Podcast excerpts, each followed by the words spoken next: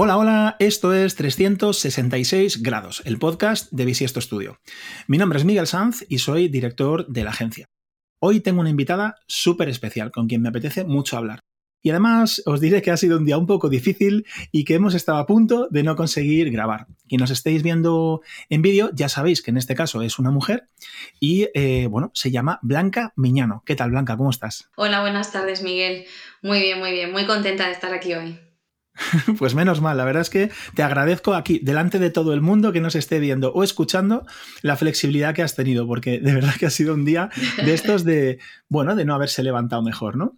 Así que vamos a mejorar a partir de ahora, todo, todo, es, eh, todo viene bueno. Oye, eh, no sé cuánta gente blanca te conocerá. Pero me encantaría, si nos quieres contar a qué te dedicas y un poco cuál ha sido tu recorrido profesional para bueno, ponernos a todos un poco en contexto. Fenomenal. Bueno, eh, como has dicho, soy Blanca Miñano, soy fundadora y CEO de SkinBeauty. SkinBeauty es un e-commerce que empezó a funcionar a finales de 2020 en el que distribuimos tecnología para el bienestar de la mujer. Lo que hacemos es eh, elegir soluciones para una problemática concreta que pueda afectar a las mujeres y seleccionamos la tecnología que más nos gusta y esa tecnología es la que distribuimos, ¿no? Y para ser más preciso, pues estamos muy enfocados en tecnología cosmética, ¿no? Aparatología de uso en casa que nos ayuda pues a vernos mejor y a estar mejor. También tenemos algo de maternidad, algo de sexualidad, pero bueno, en general estamos muy enfocados en cosmética. Entonces, esto por la parte de lo que hago ahora. Bien. Em, lo que hacía antes, pues bueno, no tenía nada que ver, ¿no? Yo soy economista, em, empecé mi carrera profesional de la mano de la Cámara de Comercio y el ICEX, ayudaba a las empresas españolas a exportar. Em, estuve un año en Turquía ayudando también a entrar en el mercado turco y toda aquella zona. Y, mm, y esa experiencia fue muy chula, muy buena, yo la recomiendo. Eh, siempre que doy clases y tal, a todo el mundo se lo digo, que es una experiencia muy, muy enriquecedora. ¿El haber viajado te refieres, Blanca? ¿Trabajar fuera? Eh, bueno, la experiencia del ICEX, eh, luego de ahí salen perfiles de todo tipo. La gente acaba haciendo cualquier cosa, pero poder irte un año a entender bien cómo funcionan los entresijos económicos de un país y cómo funciona un poco el comercio internacional y las relaciones entre empresas y tal, está muy bien. Joder, la verdad es que, bueno, eh, yo, que te hablo desde la perspectiva de un dibujante que como máximo abre un Excel y pone cuatro fórmulas, me cuentas que eres economista y, todas estas cosas de comercio internacional, de reglas económicas, y bueno, para mí es como cuando en la película de Matrix salen todos los números en verde y, no, entiendes nada, ¿no? O sea que realmente me parece súper apasionante el recorrido que, has hecho. Y de hecho, te he estado cotillando, he hecho los deberes. He visto que dentro de tu recorrido profesional, como has dicho, eres economista, hay, eh, bueno, bastantes etapas que están ligadas a la parte de, las finanzas. ¿Qué es lo que te gusta de las finanzas para que alguien como yo lo entienda? a mí me encantan las finanzas. Eh, pero bueno, yo creo que acabé un poco ahí de rebote y luego en mi casa hay un dicho, ¿no? Que de todo lo que sabes te acaba gustando. Yo creo que eso es lo que pasó, ¿no? Que llegué ahí un poco por casualidad. Era, lo bueno que tenía era que era bastante amplio y luego yo creo que se ve eso en mi carrera profesional porque hay un poco de todo. Y, y sin embargo, pues eso es un instrumento para mí muy útil, ¿no? creo que lo que acabas haciendo durante mucho tiempo te organiza la cabeza, ¿no? Como a los programadores su cabeza programar, eh, a otras personas su profesión les organiza su cabeza y a mí las finanzas me organizan mi cabeza y mi forma de ver pues, la vida en general, ¿no? Totalmente. A mí ya te digo que me parece magia negra, pero entiendo que haya gente que lo haga. Entonces, en esta experiencia sobre... Te pasa como a mí con los programadores, te pasa igual. bueno, a mí también. sí, sí, eso yo creo que nos pasa a todos, pero por el, digamos, por el valor que, tiene, ¿no? Y la cantidad de problemas que, son capaces de resolver, ¿no? No me extraña. Oye, Blanca, en esa experiencia en finanzas, em, he visto que has hecho varias cosas. Y empezando un poco casi desde el principio, si me equivoco, me, me corriges, porfa. Em, que te he cotillado, pero no, quiero meter la pata. Eh, creo que he visto que trabajas de analista de riesgos. ¿Qué es un analista de riesgos y qué hace? Pues a ver, justo después del ICEX me llamó Banco Santander para controlar un poco transacciones internacionales entre países, ¿no? Y a partir de ahí, pues acabé como analista de riesgos de... Una lista de riesgos es una persona que analiza riesgos, ¿no? Luego puedes tener una especialización, cada uno a uno. Yo en aquel momento pues estaba en tipo de interés, liquidez y, y FX, que es tipo de cambio. Una cosa así muy friki, lo que se llaman riesgos de mercado.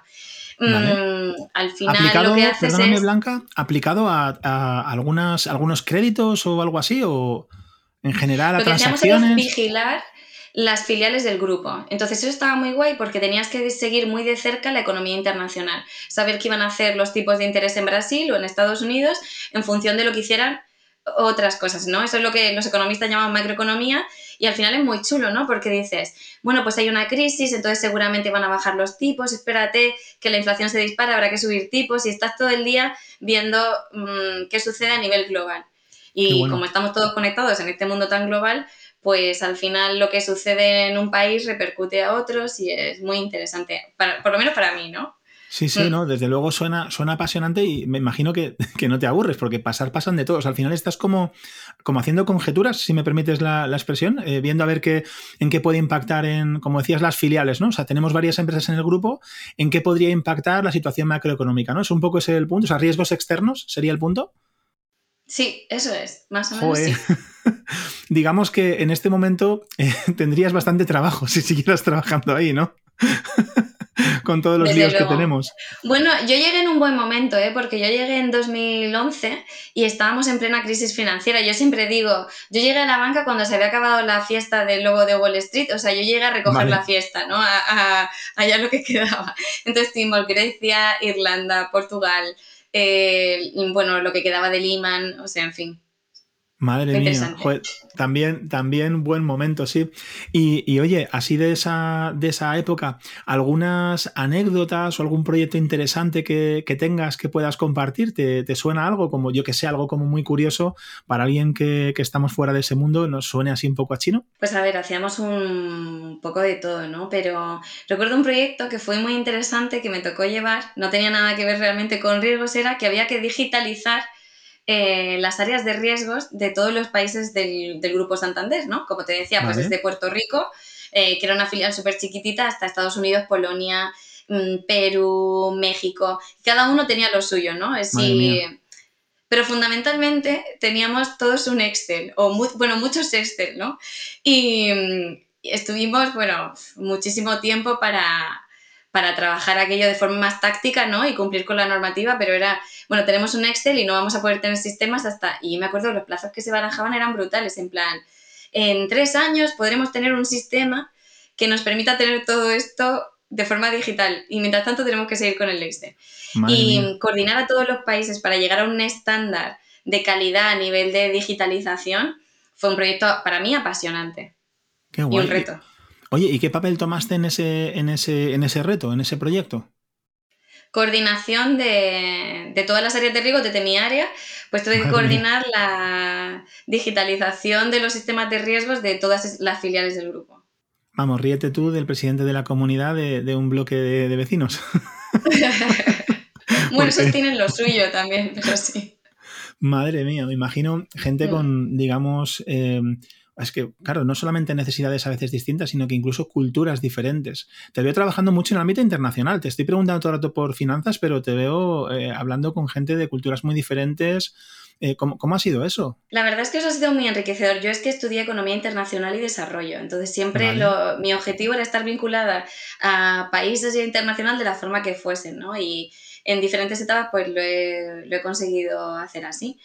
Y por lo que dices de la cultura, eso impacta un montón, ¿eh? porque eh, está muy de moda eso de hacer un assessment, un self-assessment sobre y una evaluación propia sobre cómo es tu estado ¿no? de, en cualquier ámbito y ahí influye muchísimo la cultura del país y a lo mejor tenemos países que son súper optimistas y estando en un nivel muy por debajo pueden poner una nota altísima y luego países que son todo lo contrario. Entonces, ver cómo un país que estaba cinco veces mejor que otro país se evaluaba fatal y ver cómo un país que estaba haciendo lo que podía se estaba evaluando fenomenal, era muy curioso, ¿no? Me imagino a alguien con un 10 del 1 al 10, pero jugando con un abaco, ¿no?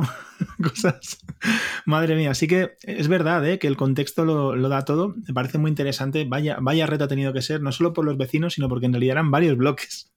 Así que, em, oye, de, aquí, de la parte de, de, gestión de riesgos, que ya te digo, me parece, me parece un mundo apasionante, aunque sea como has dicho, como para mueblarte la cabeza, ¿no? Al final eh, no sé si es que le estás buscando como el fallo a todo o el impacto a todo en esa época, entonces tienes que estar a un montón de cosas diferentes, cosas que parece que no van a impactar, de repente recogerlas.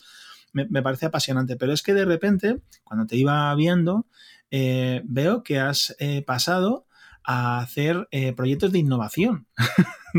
de riesgo, es decir, de, a ver qué pasa que me rompe todo, a innovar, a ver cómo rompo yo todo, ¿no? O sea, es eh, un, eh, además creo que fue en una misma empresa, puede ser, o sea, que pasaste de un papel a otro. Cuéntame, porfa, eh, esta historia porque la verdad que me, dejó bastante sorprendido. Pues sí, de Banco Santander fui a Mutua Madrileña, ¿no? Al sector seguros. Y ahí empecé también en riesgos, pero surgió la oportunidad de pasar al área de transformación digital. En aquel momento, Mutua Madrileña estaba empezando a, bueno, pues a trabajar en torno a toda esta área de transformación digital y querer colaborar con startups principalmente. Entonces, em, el objetivo era pues llegar a invertir en startups y para eso pues un economista venía bien, ¿no? Que en este caso era yo y, esta, esta inversión tenía que tener un punto de vista no solamente de inversión rentable, no solamente se invertía por rentabilidad, sino también por el potencial desarrollo de sinergias que hubiera con esas startups. Entonces esto fue, como dices, un cambio radical, ¿no? Porque te vas y empiezas a evaluar, eh, a valorar compañías que además no tienen track record en muchos casos, empiezas a valorar ese desarrollo de sinergias y a cuantificar eso y la verdad es que para mí fue súper enriquecedor. ¿no? Yo siempre he agradecido a Mutua la oportunidad de, darle a mi perfil este cambio. Qué bueno, o sea, al final es como si la mutua crea una especie de caldo de cultivo para apoyar a empresas externas, ¿es así? Y eh, apoyarlas en su crecimiento, empresas que, claro, que pudieran aportar algo, entiendo, al grupo, a la compañía, ¿no? Claro, esa era la idea, ¿no?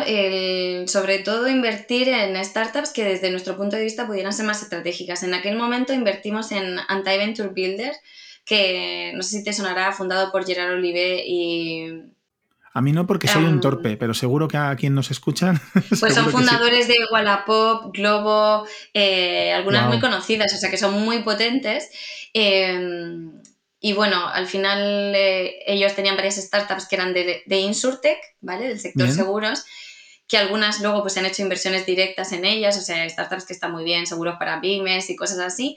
Y luego en aquella época también hicimos pues por ejemplo, meter videoperitación con alguna startup que ya tenía la tecnología. Entonces eso te permite, o sea, que no es solamente como una obra de caridad, ¿no? Sino que tú te beneficias, no tienes que hacer el desarrollo propio in-house, que va a llevar mucho más tiempo, como hablábamos antes del proyecto del Banco Santander, sino que es plug and play, ¿no? Eh, o, por ejemplo, pues un servicio de manitas que integramos también para el seguro de hogar. Empezamos a hacer alguna cosita para desarrollar sinergias y ser nosotros también más ágiles y más digitales me encanta. Y el, enfoque blanca al final era, digamos, de, beneficio para la compañía en general. Eh, ¿Valorabais la parte de experiencia de, usuario? Había como varias áreas que podía. O sea, ¿cómo se hace esto? ¿Cómo evalúas?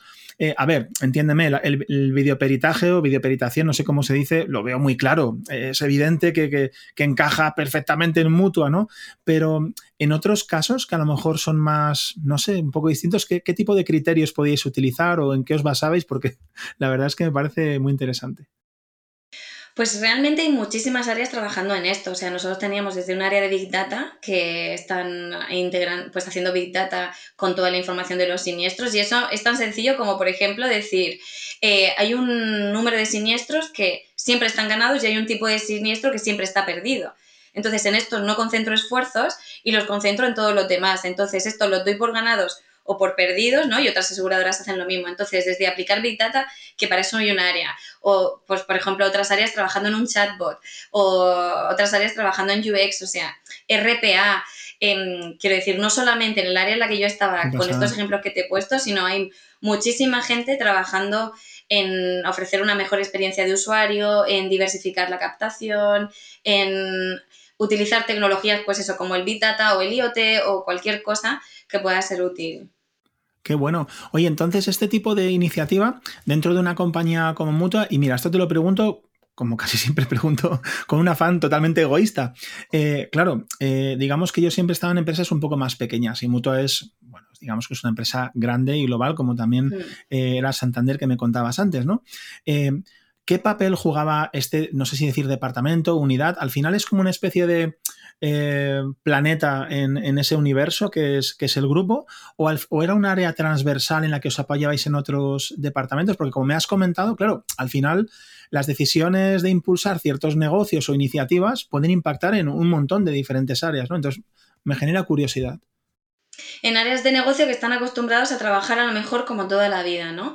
Entonces, realmente el área de transformación digital colaboraba de forma muy estrecha con determinadas áreas, sobre todo cuando estas áreas son más, más abiertas a la hora de incorporar nueva tecnología, etcétera. Entonces, realmente, en mi opinión, dependía, dependía un poco del liderazgo del área, ¿no? Entonces, podías tener un área de peritos que estaba liderada por gente que tenía mucho interés por probar cosas nuevas, con un equipo con muchas ganas de probar cosas y trabajabas con ellos o pues el área de, bueno, de toda la vida, ¿no? Lo que era el core del negocio de una aseguradora, pues al final mm, había áreas con las que colaborábamos de forma más estrecha porque el liderazgo, los líderes de esas áreas les interesaba más, les gustaba más y, y entonces así era más fácil.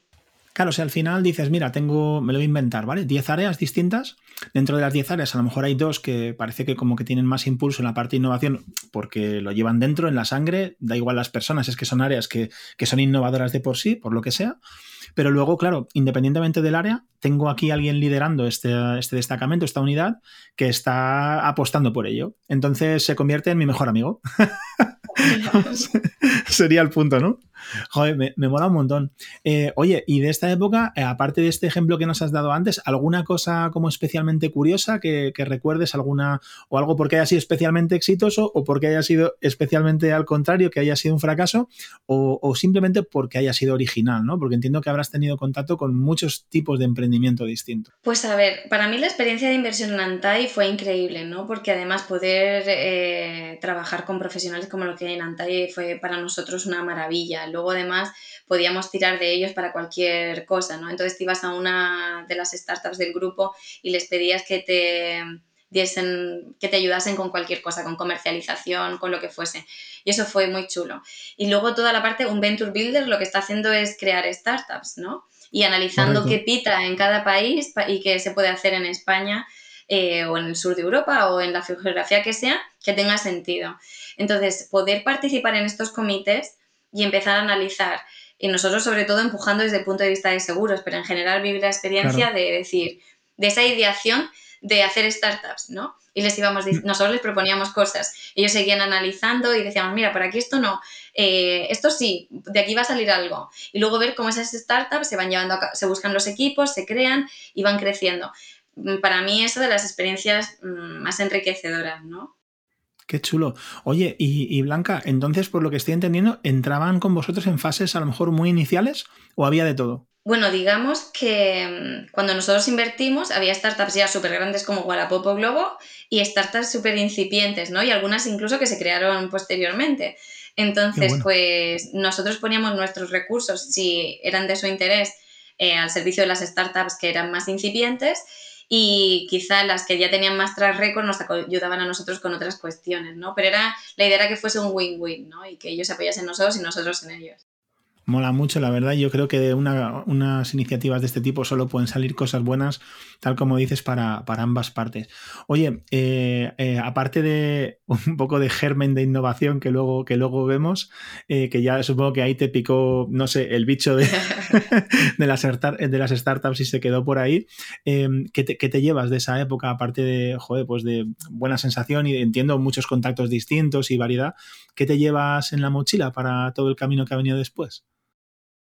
Mucho aprendizaje, o sea, mucho filtrado de, perdón, de proyectos, en plan decir, no, pues es que este no va a tirar porque realmente mira estas métricas o lo que sea, ¿no? Ese, ese filtro mm, súper útil. A mí me ha ayudado un poco a tener warnings en mi cabeza desde el minuto menos uno y poder ir diciendo, esto no me puede pasar, esto no me puede pasar, esto tiene que tener esta pinta, esto más o menos no sé qué. Eso es para mí súper enriquecedor.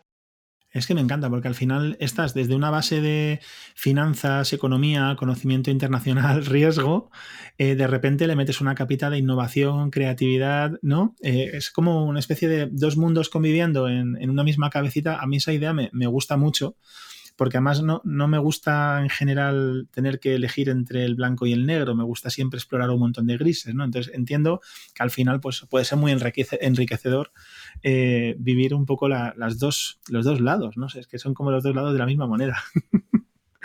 Tal cual, y de hecho, yo creo que eso fue el empujoncito que me dio a irme a ISDI. Yo me fui a ISDI porque dije, bueno, ya llevo, no sé, ocho años en el mundo corporativo, diez en total, entre también el, cuando trabajaba en, en ICEX y Cámara de Comercio y tal. Digo, quiero ver qué es una startup, ¿no? Y ahí fue cuando me fui a ISDI para montar el club, el club de inversión en startups y también para montar la incubadora propia de ISDI, ¿no? Para alumnos de ISDI. Pero fue mi interés sobre todo por decir, bueno, el mundo corporativo me ha dado muchas cosas, muchísimas. Yo estoy súper agradecida y muy contenta de haber iniciado mi carrera profesional por ahí porque yo creo que para mí fue una buena mili. Pero luego dices, bueno, vamos a ver qué, qué hay fuera de aquí. Y, y, eso, pues bueno, luego ves, ¿no? Y ves que a veces hay estigmas en las corporaciones que decimos, bueno, es que trabajamos por silos o es que la información no fluye de la forma que deberíamos y tal. Y luego a veces esto también puede pasar en organizaciones más pequeñas si no se cuida, ¿no?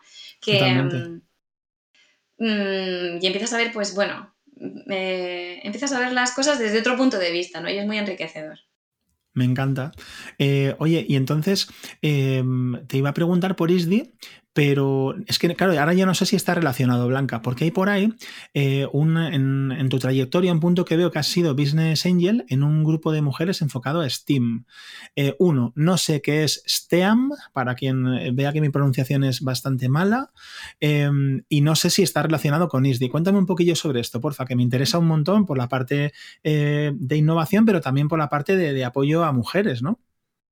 Pues a ver, eh, Angels for STEAM es una iniciativa fantástica. Es un grupo de mujeres que invierte en proyectos fundados o cofundados por otras mujeres, ¿no? Eh, las siglas STEAM, el origen de las cifras es STEM, ¿vale? Eh, la A se ha incorporado posteriormente. Son Science, Technology, Engineering y Mathematics. Pero la A es de Arts. Entonces, al final lo que se hace es invertir en proyectos que tengan, bueno, porque pertenezcan a estas categorías. Entendido. Hmm.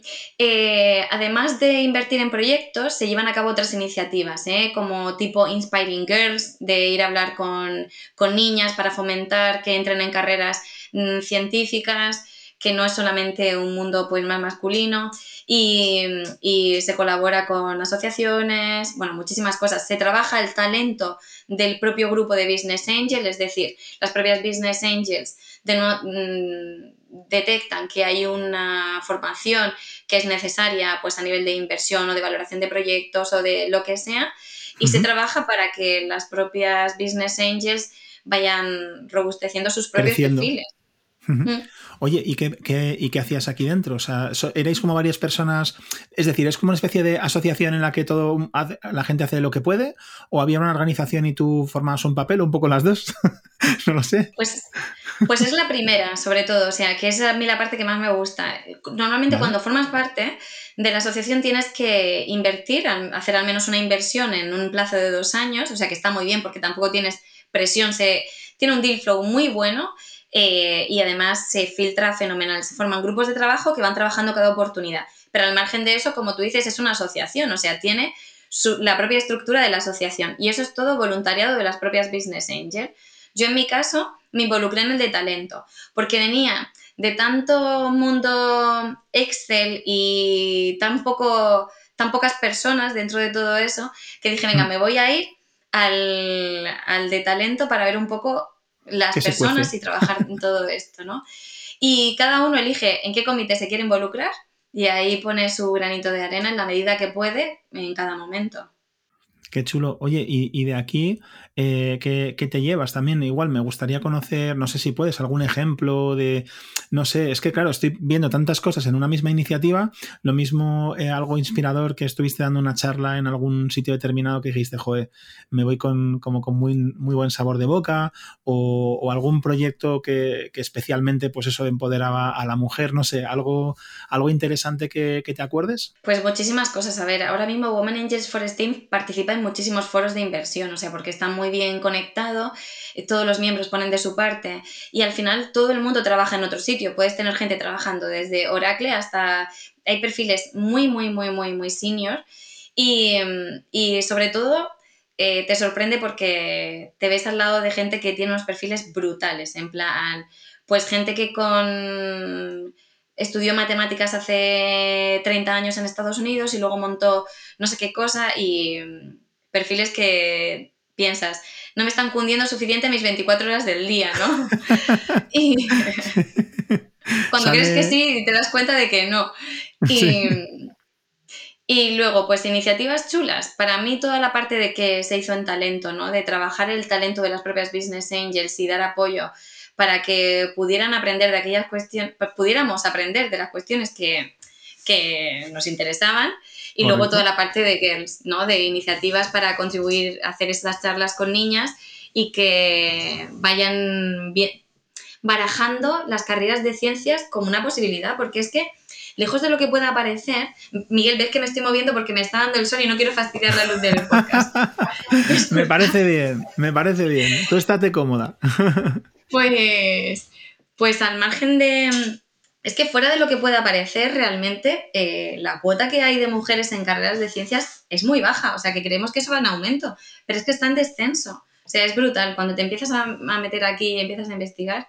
Y bueno, al final yo creo que Mira, yo cuando dejé el Banco Santander me tomé unos meses a mi aire, ¿no? Para pensar. Y, ahí me apunté a un voluntariado. Yo creo que lo de colaborar con asociaciones, lo que cada uno le guste, ¿no? Yo siempre digo, cada uno tiene una causa. Hay gente que elige la gente mayor. Mi hermana, por ejemplo, ella es muy de gente mayor. A mí me gusta mucho, mi causa es la mujer, yo lo tengo claro, siempre lo he tenido claro. Hay otra gente que son los niños, eh, hay gente que es el medio ambiente, pero que entre toda la locura que llevamos, que sí, que nadie tiene tiempo, poder sacar algo de tiempo para contribuir alguna causa en la que más te guste, mm. yo creo que mm. es importante tenerlo ahí en la cabeza, ¿no? Sí, Estoy totalmente de acuerdo eh, y, lo, y, subo la apuesta. Eh, por un lado, que si tienes oportunidad, eh, la dediques a echar un cable. y creo que hay muchas maneras. A veces ni siquiera hace falta ir a, una ONG, ¿no? Hace falta brindar ayuda a aquel o a aquel que lo necesita, ¿no? Pero también creo que, y además esto se va notando como tendencia, que en tu propio trabajo eh, ojalá y, seas capaz o puedas encontrar un lugar donde em, aportar en positivo, ¿no? Yo creo que, joder, voy a poner un ejemplo, no sé si a lo mejor es muy cutre, pero eh, estamos en bisiesto y eh, ahora estamos en remoto, pero imagínate hace un par de añitos que trabajábamos en una oficina, vamos a por un pincho de tortilla y en el restaurante nos ponen el pincho de tortilla en papel albal. Bueno, al día siguiente tenemos eh, tuppers de cristal para cuando vamos a por la tortilla, que nos la sirvan en un tupper de cristal. Mm. Eh, o sea, pequeños gestos, digamos, que esto, este era un ejemplo súper cutre. Luego hay maneras de impactar mucho, más, mucho más poderosas, ¿no? En cuanto a los, el tipo de proyectos que coges o, o, incluso cómo los enfrentas, ¿no? Pero sí, sí, yo estoy muy de acuerdo contigo en que creo que hay que hacer un huequito a eso porque realmente eh, mejora el lugar en el que estamos, ¿no? Y si todos dedicamos un poquitín, bueno, eso debe ser un poco soñador que me persigue siempre, no sé. pero está fenomenal.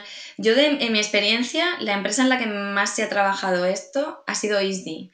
En ISDI sí que hay un montón de iniciativas de medio ambiente, eh, luego hay muchísima conciencia sobre todo esto que acabas de comentar tú del tupper para no malgastar y generar más residuos pero luego en, incluso en que los propios profesores de la escuela donen tiempo para enseñar en determinadas causas, o sea, a través de ISD Foundation, o sea, realmente está muy, muy, muy bien organizado. Yo creo que es un ejemplo, yo siempre lo tengo en, en el mapa, en plan, ojalá algún día sea suficientemente grande como para ir pudiendo montar algo así. Qué bueno. Oye, eh, pues vamos a, vamos a hablar un poquito sobre, sobre ISDI y lo que has hecho allí, que además te veo con ganas y te veo muy, como muy enamorada del proyecto y me encanta. Eh, lo primero, ¿Qué es ISDI? Que yo sé, muchos lo conocemos, pero ¿qué es? Bueno, ISDI es una escuela de negocios que está muy especializada en temas que tienen que ver con digital. Con digital. Y mm, ahora ya es un grupo de educación, ¿no? Hace un año así, fue invertido por un fondo con el objetivo de crear eh, pues ISDI en la cúspide, ¿no? Pero eh, pues más soluciones de formativas digitales. Que se adapten a distintas casuísticas, supongo, ¿no? Totalmente. Eh, en diferentes geografías, está en Francia, en México, en España, en fin. Un proyecto muy chulo, liderado por gente que muy buena y con profesionales mm, increíbles, ¿no? Entonces, para mí fue una oportunidad muy chula porque al final, bueno, yo estuve en ISD Accelerator, Eh, estuve, bueno, pues es lo que comentaba antes, formando. ISDI Accelerator fue elegida en el año 2018 como la mejor aceleradora de Europa, que eso está fenomenal, ¿Ah, o sea, que la tengamos aquí en España. Sí, sí, de la mano de la Comisión Europea, ISDI Accelerator hace programas súper chulos, desde robótica, movilidad, industria 4.0, etcétera, ¿no? Wow. Hmm. Y hay startups súper potentes eh, participando en ellos de, todo, a nivel global, principalmente Europa, pero también a nivel global.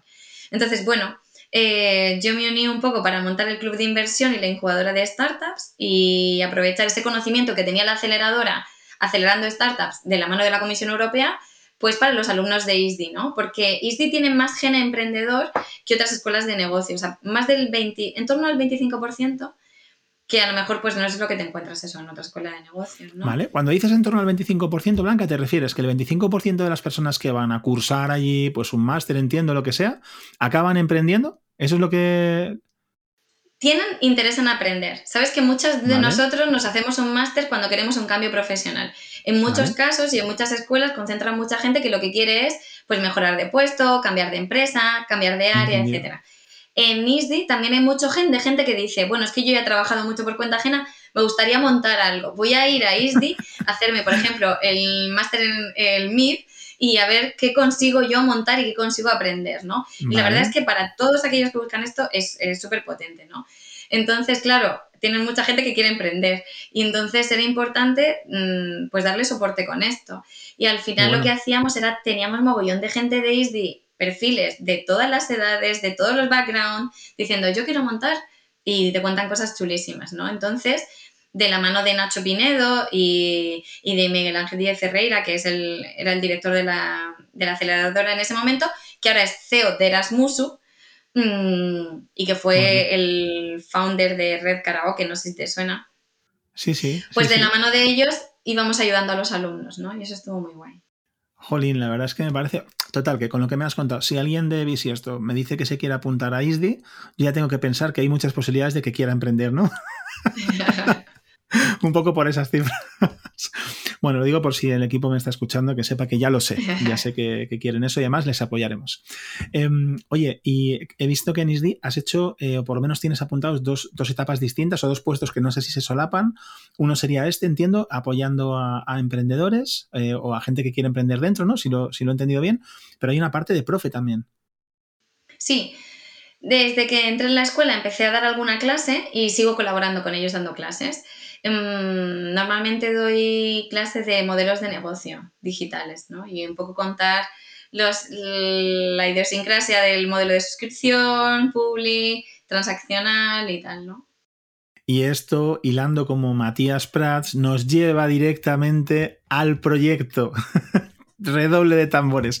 Quien nos esté escuchando y no viendo, se ha perdido a Blanca haciendo el redoble de tambores con las baquetas así, como una batería profesional. La idea es que eh, ahora mismo hemos dicho al principio, o has contado tú al principio, que estás en Skinbity, eres eh, co-founder, si no me equivoco, de esta empresa de Femtech, que has dicho antes, de tecnología femenina. Y al final, digamos que la, eh, la manera de abordar el mercado de esta, de esta empresa es un e-commerce, ¿correcto? Sí, es un e-commerce. Es un e-commerce mediante el cual, como decía antes, pues distribuimos tecnología para la mujer. Tecnología de terceros por el momento. Me encanta. Oye, y para hacernos alguna idea, quien no conozcamos, aunque bueno, supongo que la gente te cotillará, ¿cómo se ve? ¿Es skinbity.com? Que no me acuerdo, Blanca. Sí, skin como piel, V-I-T-Y, o sea, skinbity.com. Fenomenal. Igualmente lo dejaremos en notas del podcast para quien quiera cotillar y, no se le olvide, lo tenemos ahí, lo tendremos ahí apuntado. Eh, ¿Algunos datos que nos puedas compartir, Blanca, del proyecto? Porque ¿cuánto tiempo lleváis ahora mismo? Pues a ver, lo lanzamos en, a mediados de 2020 con mucho ojo, no teníamos en cuenta que iba a haber una pandemia global. Entonces, bueno, realmente empezó a... Lo lanzamos en julio, en julio la gente no estaba para lo digital y empezó a traccionar en octubre aproximadamente, pero bueno, de octubre a diciembre no nos dio mucho tiempo a valorar si había un product market fit o si no lo había o, bueno, un poco esto, ¿no? Entonces dijimos, bueno, vamos a ver qué sucede en 2021. En 2021 las cosas han ido guay, eh, desde nuestro punto de vista. Em, pues eh, hemos llegado a alcanzar mm, unos dos, 280.000 euros de facturación con IVA, Eh, hemos atendido más de mil clientas, hemos mm, conseguido cerrar algunos acuerdos de marca que nos han permitido robustecer la propuesta de valor. En fin, al final consideramos que 2021 hemos podido validar nuestro MVP, ¿no? Y decir, aquí hay, aquí hay algo o no hay nada. No, parece que hay algo. Venga, pues entonces ya hay que poner Carne en el asador. Eso es. Y entonces ahora que vais a tope. O sea, ahora ya sí que de este barco no te baja nadie. Pues yo creo que una vez validando que, pues eso, que a nivel de market trends el proyecto encajaba, que a nivel de, de números el product market fit también, ¿no? Que la gente lo compra, que sacas un producto, lo cuentas y la gente lo quiere y se vende, o sea, que no hacemos grandes esfuerzos para vender, ¿no? Pues, ¿qué ha sucedido? Que hemos yo, en mi obsesión con la economía, ya me ves, dije, yo no puedo hacer, yo tengo que montar una startup que sea una startup por el crecimiento y porque es un proyecto digital, pero en todo lo demás no voy a hacer lo que hace muchas de las cosas que sí que haces una startup, ¿no? Yo he ido un poco más a ver si se vendía y si conseguía no perder dinero vendiendo y una vez que estaba ahí digo, vale, y ahora tengo que robustecer el proyecto por detrás. Entonces, como te digo, 2022 es el año de robustecer el proyecto a nivel de fabricación propia de producto, a nivel de cerrar acuerdos en exclusiva con algunas marcas de, con las que vamos a trabajar, eh, a nivel de crecimiento em, y bueno, imagen bruto y tal, que haya que mejorar alguna cosa, y equipo. es decir, mm, los números son buenos, vemos que tracciona, pues hay que, hay que robustecer, lo que yo digo, hay que robustecer el coche para ponerlo a 2000 por hora, porque como lo ponga a 2000 por hora ya, pues se me va a estrellar en la primera curva. Se te cae una puerta. sí, se le va a caer una puerta, el, retrovisor, etcétera. Me encanta. Oye, nos has contado incluso facturación a nivel de cuántas personas sois ahora mismo en Skimbity, Blanca. Eso es uno de los grandes temas, ¿no? Eh, lo fundamos eh, una compañera de, bueno, una compañera y amiga. Eh, fundamos Skimbity, pues eso, en julio de 2020, ¿no? las dos trabajábamos por cuenta ajena. Yo estaba en ISDI y ella seguía en Banco Santander. Vale. Em, siempre decíamos, tenemos que en algún momento ponernos full time, tenemos que ponernos full time. Yo en abril del año pasado ya me lié la manta a la cabeza, porque yo a veces pienso que si quieres que algo suceda, tienes que tirarte de cabeza, ¿no? Totalmente, sí. Y, y, ella, bueno, lo estuvo analizando y decidió que prefería seguir con su carrera como la tenía, que no se podía, no lo podía dejar para incorporarse al proyecto, entonces yo le compré su parte. Por lo tanto, ahora mismo pues el proyecto lo llevo un poco yo. Y 2021, pues fui, desde que mi socia me dejó, pues fui yo con un montón de super freelance, que si por, gracias a los freelance y a los mentores que he tenido, pues he conseguido un poco sacar esta locura adelante, ¿no? Entonces, 2022 ha sido el año de, es el año de incorporar más equipo. Ya he incorporado una CMO, Carolina Cáceres. Muy bien, muy bien. Sí, estoy súper contenta, la verdad. Y, seguimos trabajando pues con nuestra community manager, nuestro ingeniero informático, eh, dos personas de branding super senior que nos apoyan desde el primer momento y un montón de mentores que entre ellos has estado tú, Miguel. Madre mía, se te va el negocio el garete. Bueno, pues muchísimas gracias por contarlo. Eh, pero me, me, interesa mucho esto porque a veces hay como un rollo, eso, como de humo, ¿no? Cuando montas una empresa. Em, bueno, te voy a, te voy a, voy a contar eh, cosas que han sucedido entre nosotros, Blanca.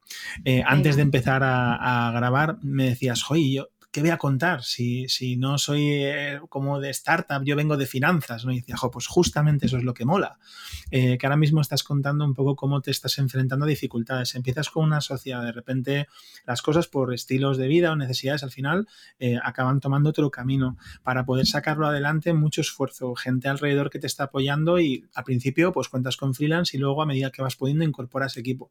Me parece que es una aventura eh, bonita pero muy dura y, contado así en primera persona eh, mola, mola mucho. ¿Qué profundidad de catálogo tenéis, Blanca? Ahora mismo, ¿cuántos productos o referencias tenéis? Pues tenemos unos 30 dispositivos aproximadamente.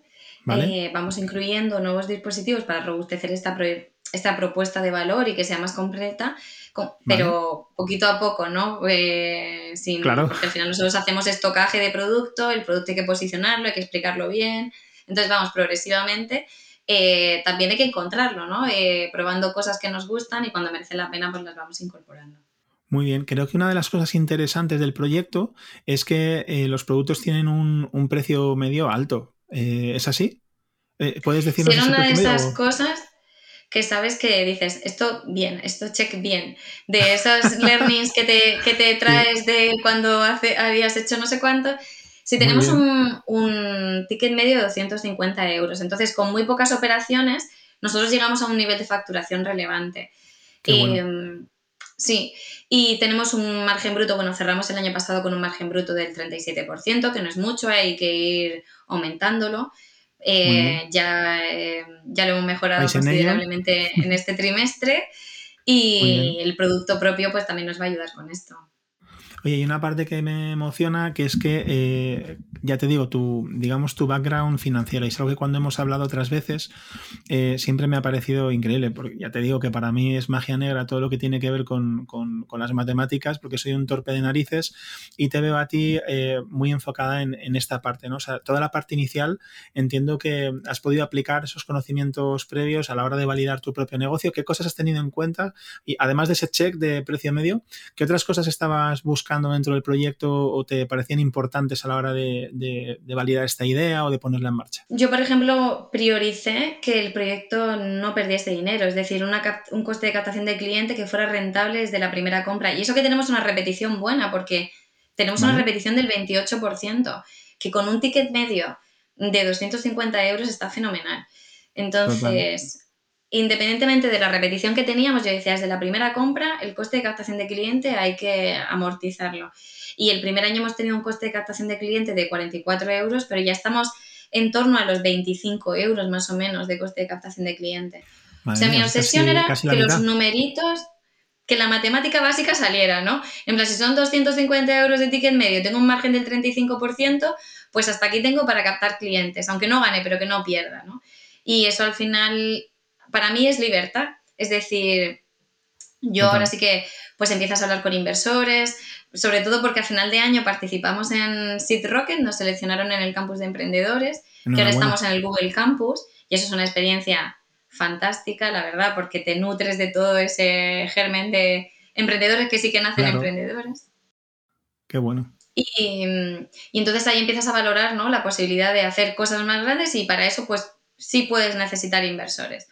Pero tú sabes que tu proyecto, si no consigues esos inversores, va a seguir adelante, porque tú creces, facturas y, todo funciona, ¿no? Entonces, esa libertad para mí era mi foco. Me encanta. Por ese sesgo.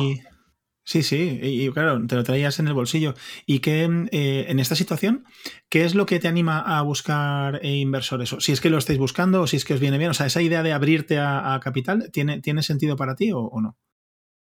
Pues a ver, para hacer lo que hago no, les, no necesitaría inversores, ¿no? El objetivo principal es la fabricación. Y tú dirás, pero Blanca, me has dicho ya que estás fabricando. Sí, pero estamos fabricando mm, eh, mm, dispositivos que requieren menos investigación, por decirlo de alguna manera. Para hacer un proyecto end-to-end más ambicioso, que eso ya llegará de cara a 2023, pues sí que hace falta algo de financiación. Y luego aparte es que yo quiero eh, a nivel de inversión meter buenos compañeros de viaje, ¿no? Y estoy hablando con algunos inversores que son conocidos y reputados en e-commerce y business angels potentes, que, además pues eso son buenos compañeros de viaje, porque al final estás sino un poco solo. Me encanta ese punto porque a veces se nos olvida y entonces no es, no es el dinero, sino también la compañía. Al final te estás asociando con, eh, digamos, equipo, te estás entrando como en matrimonio eh, y eh, por lo menos hasta el divorcio que, sea, que sea bonito, me, gusta. Me, ha resultado curioso que no has hablado en ningún momento de, velocidad. a lo mejor simplemente porque no ha surgido, pero ¿necesitáis más velocidad o no es algo que te plantes en este momento? A ver, para 2022, lo que te decía, si yo pongo el coche a toda velocidad, se me va a estrellar. Entonces, yo quiero hacer, yo tengo eh, unos objetivos, bueno, voy a intentar hacer al menos, al menos, al menos un por dos o un por dos y algo.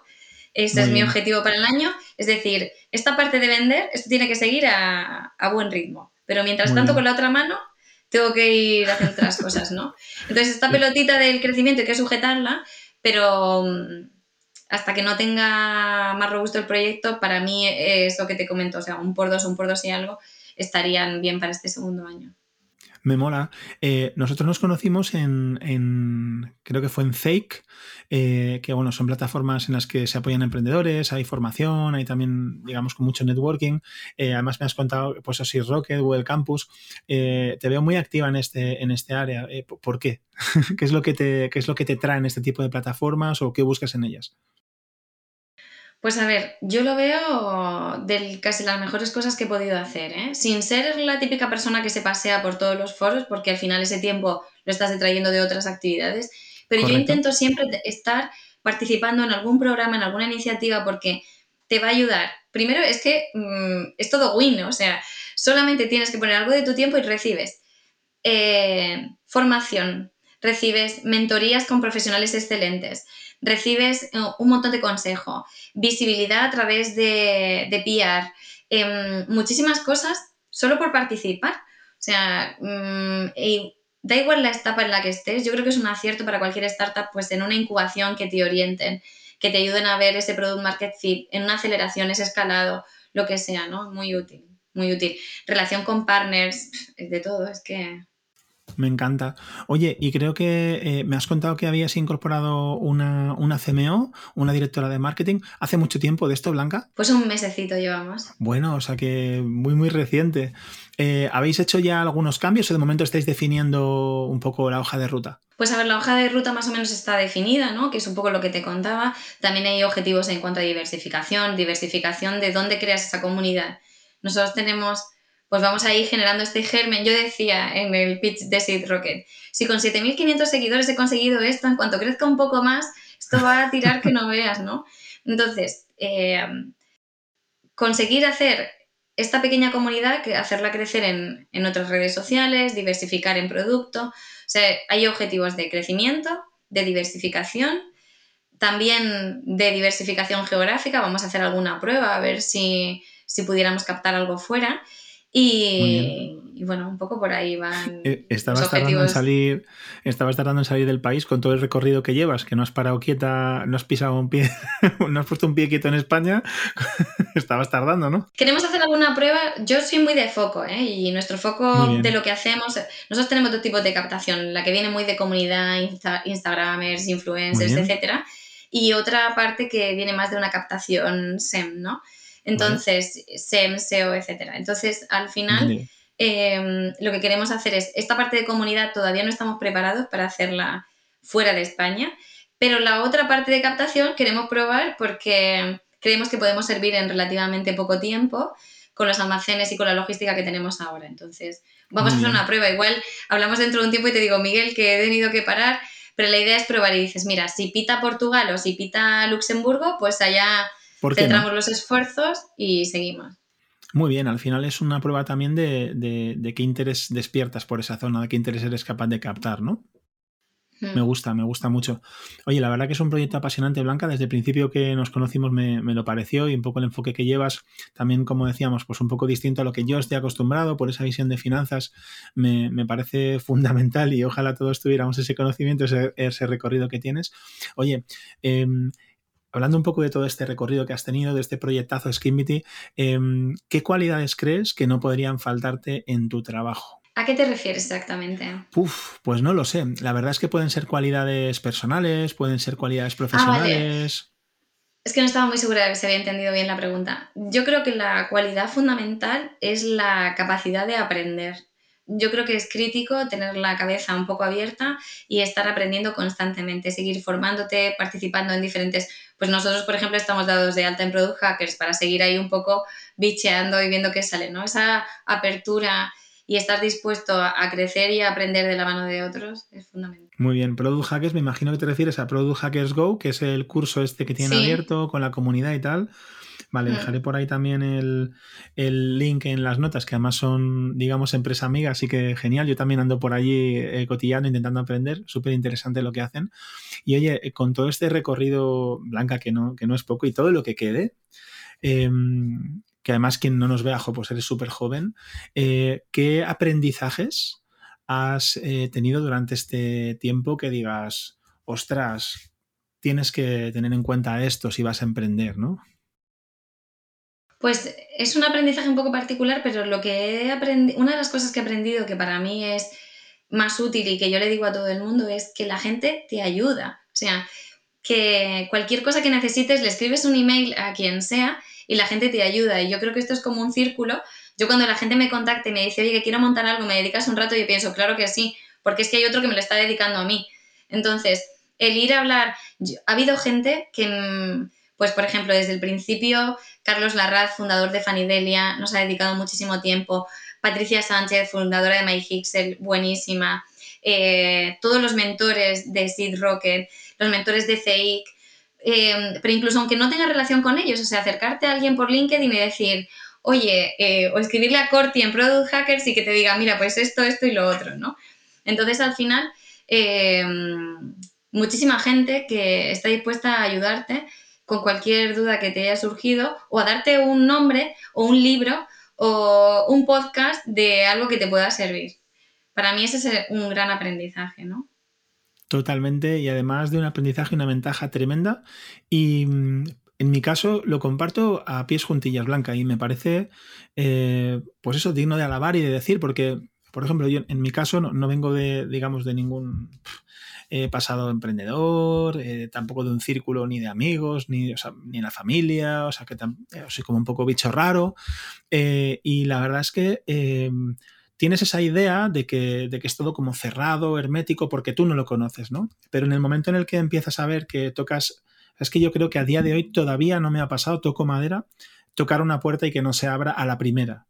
Eh, de gente realmente interesante. Has citado a varias personas, en este caso eh, a mí me ha pasado lo mismo con Corti y yo creo que al 50% de la población es emprendedora española, porque yo no sé, eh, Corti, si nos escuchas o nos ves, de dónde sacas el tiempo y, las ganas, porque somos un montón, somos legión pero al final es gente que te hace, pues eso, te mentoriza, ¿no? Te ayuda en momentos importantes, te cuenta experiencias a las que te enfrentas de nuevas y a lo mejor después de que te hayan contado algo haces lo contrario, ¿no? pero el que te lo hayan contado sirve para, validar un poco tu, idea, aunque sea en ese sentido opuesto.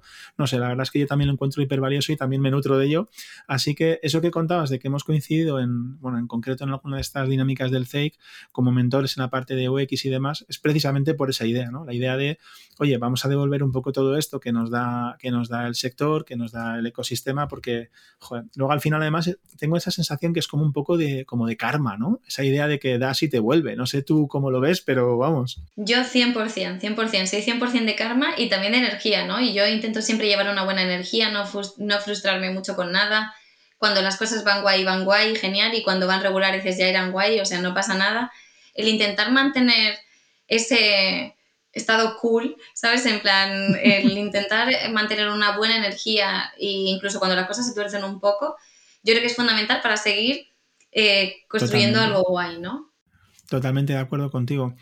Blanca, después de un ratito que se me ha pasado bastante rápido, eh, ya llevamos pasados los 50 minutos, así que voy a, voy a intentar ir cerrando y lo voy a hacer, si te parece bien, con una ronda de preguntas rápidas.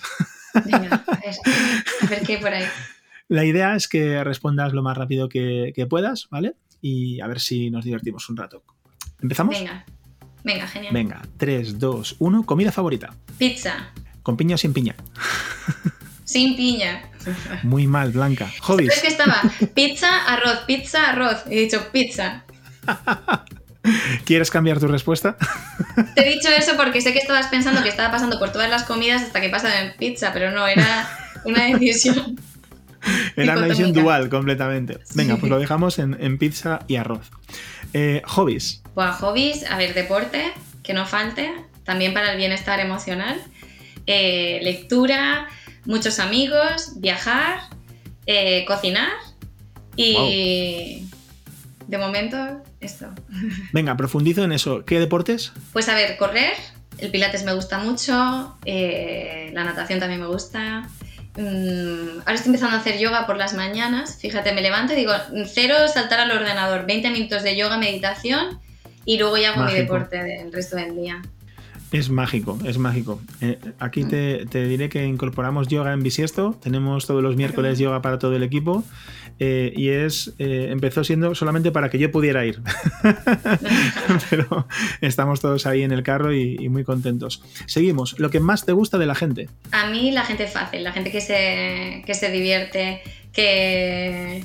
Bueno, la gente que tiene la risa floja. Mola. La gente que lo pone todo fácil. Oye, mira, esto se me ha retrasado, esto se me ha ido. Ah, que hay un problema. ¿Y lo que menos? Pues yo creo que lo contrario, ¿no? La, gente difícil. sí, sí, claro. Me parece. Esto de tener que ir así con mucho cuidado y tal. Me parece. ¿Un lugar para visitar? Pues mira, mm, tengo dos en mi cabeza. Te iba a decir Estambul porque he empezado a hablar de mi experiencia viviendo en Estambul y para aquellos que no hayan estado, yo creo que es tan rico a nivel de cultura, eh, historia eh, y tan curioso, o sea, es un lugar fantástico. Y luego por otro lado estaba en mi cabeza mi deber como murciana. Estaba pensando, Murcia, Mar Menor, sos Mar Menor. Aprovecho y lo meto ahí. Entonces, digamos, Estambul y Murcia, como hemos dicho antes, pizza y arroz, se me está yendo el juego de las manos, Blanca. Eh, recomiéndanos un libro, una peli o algo, lo que tú prefieras. Vale, pues a ver. Libro, he leído recién, bueno, acabo de terminar el de, de 0 a 1 del fundador de PayPal, muy bueno, me ha gustado. Eh, mientras te digo este, pienso en alguno que me gustaría recomendar, Sapiens. ¿Vale? me imagino que lo has leído de Yuval Noah pues Harari. ¿Qué va? El de Sapiens, ¿no? El de 0 a 1, eh, bueno, yo tengo un problema mental y es que tengo un montón de libros eh, empezados eh, y sin terminar, pero rollo 8 o 10. O sea, aparte de los que luego leo así en plan escáner o tal, es, un poco enfermedad, o sea, habría que mirarlo. Pues este, este, es, gordito, es gordito. Mejor quédate con el primero que es así. Ese me da tiempo, ¿no? Venga, pues oye, apunto los dos y además los voy a sumar a las notas del podcast. Y última pregunta, Blanca. Si no fuera. Ay, serie, déjame que te diga una serie, porfa. Venga, dale, eh, dale. Years and Years. Muy buena. Un básico, yo creo que hay que verlo. Seis capítulos, pero plantea todos los retos que tiene nuestra civilización actual, o sea, mm, todos los retos que tenemos como sociedad. Desde. Bueno, en fin. Muy útil. Digamos que serie para pensar. Sí. Te va a dar un poco de crisis existencial, pero va. Pero es bueno poner el foco en, eso, en lo que son los retos a, futuro. Son pues seis capítulos. Me la veré, pero con un Lexatin en, en la mesilla, por si acaso. Sí, sí. Y eh, última pregunta, ahora sí que sí. Si no fueras, eh, como te digo, co-founder o si no hicieras lo que estás haciendo en Skimity, ¿qué es lo que harías? Pues al final yo sé que mm, si no hiciera lo que estoy haciendo, estaría en un proyecto en el que también pudiese aprender, en el que estuviese bien rodeada, fundamental, y, en el que tuviese flexibilidad, ¿no? Porque al final yo he dedicado muchas, muchas horas a estar ahí y el poder organizarte un poco y cuando necesitas un hueco poder tenerlo, eso es importante, ¿no? Entonces, un proyecto flexible, bien rodeada. ¿Perdón? No, perdona, Blanca, ¿flexibilidad de horarios te refieres? Un poco a la hora de organizarte los trabajos y tal. Sí, a la hora de compatibilizarlo con la vida, ¿no? Y con las cosas que surgen. O sea, los fundadores, los emprendedores trabajamos muchísimas horas, pero bueno, si necesitas en un momento dado hacer un cambio o, y luego quedarte hasta las 12, pues te quedas. Y para mí eso, a mí eso me da oxígeno. Muy bien. Pues me ha encantado escucharte eh, toda la entrevista, también estas preguntas rápidas. Y antes de cerrar, me gustaría que nos contases, Blanca, si hay algún, lugar donde se te pueda contactar o localizar, si nos lo quieres contar para, decirlo y también para ponerlo en las notas. Pues claro, a mí me podéis contactar. Mi LinkedIn está ahí para todo el mundo y mi email. Eh, os dejo el mail, el mail del trabajo, blanca.esquimiti.com y vamos, lo que pueda ayudar si es, si es posible, vamos, yo encantada de colaborar. Genial, pues oye, entonces, eh, tal como pasa muchas veces, todas aquellas personas que estéis viendo esta parte os habéis llevado el premio de poder eh, preguntarle o pedirle ayuda a Blanca. Así que muchísimas gracias por seguirnos y eso que os lleváis eh, pues de su parte. Eh, muchísimas gracias, Blanca, por eh, dejarte engañar para esta charleta que me ha encantado. Tenía muchas ganas, ya te he dicho. Además, con el día que ha empezado así un poco torcido para mí, hemos tenido que retrasar la hora de, entrada. Aún así, bueno, pues ha sido flexible y te anima. Así que gracias dobles en este caso. Y también, pues como decía, todas las personas que nos habéis escuchado hasta aquí, hasta el final, os recuerdo que el podcast lo vamos a publicar en bisiesto.es barra podcast y también en todas las plataformas de audio, incluso también en, YouTube, el vídeo de este ratito que hemos pasado Blanca y yo. Y bueno, también aprovecho, hacemos un poquito de, spam. Los miércoles hacemos una revisión de una web en Twitch, en directo, aquí con un, con un servidor. Blanca, muchísimas gracias por este tiempo. Te mando un abrazo muy fuerte y hasta la próxima. Miguel, muchísimas gracias a ti, porque siempre es un gusto hablar contigo. Eh, muchísimas gracias por el feedback y los comentarios también. Gracias por la oportunidad, por sacarme de mi zona de confort y traerme aquí. Y bueno, que espero que hablemos muy pronto. Claro que sí, lo he disfrutado mucho. Un abrazo muy fuerte. Yo también. Chao, chao. Gracias.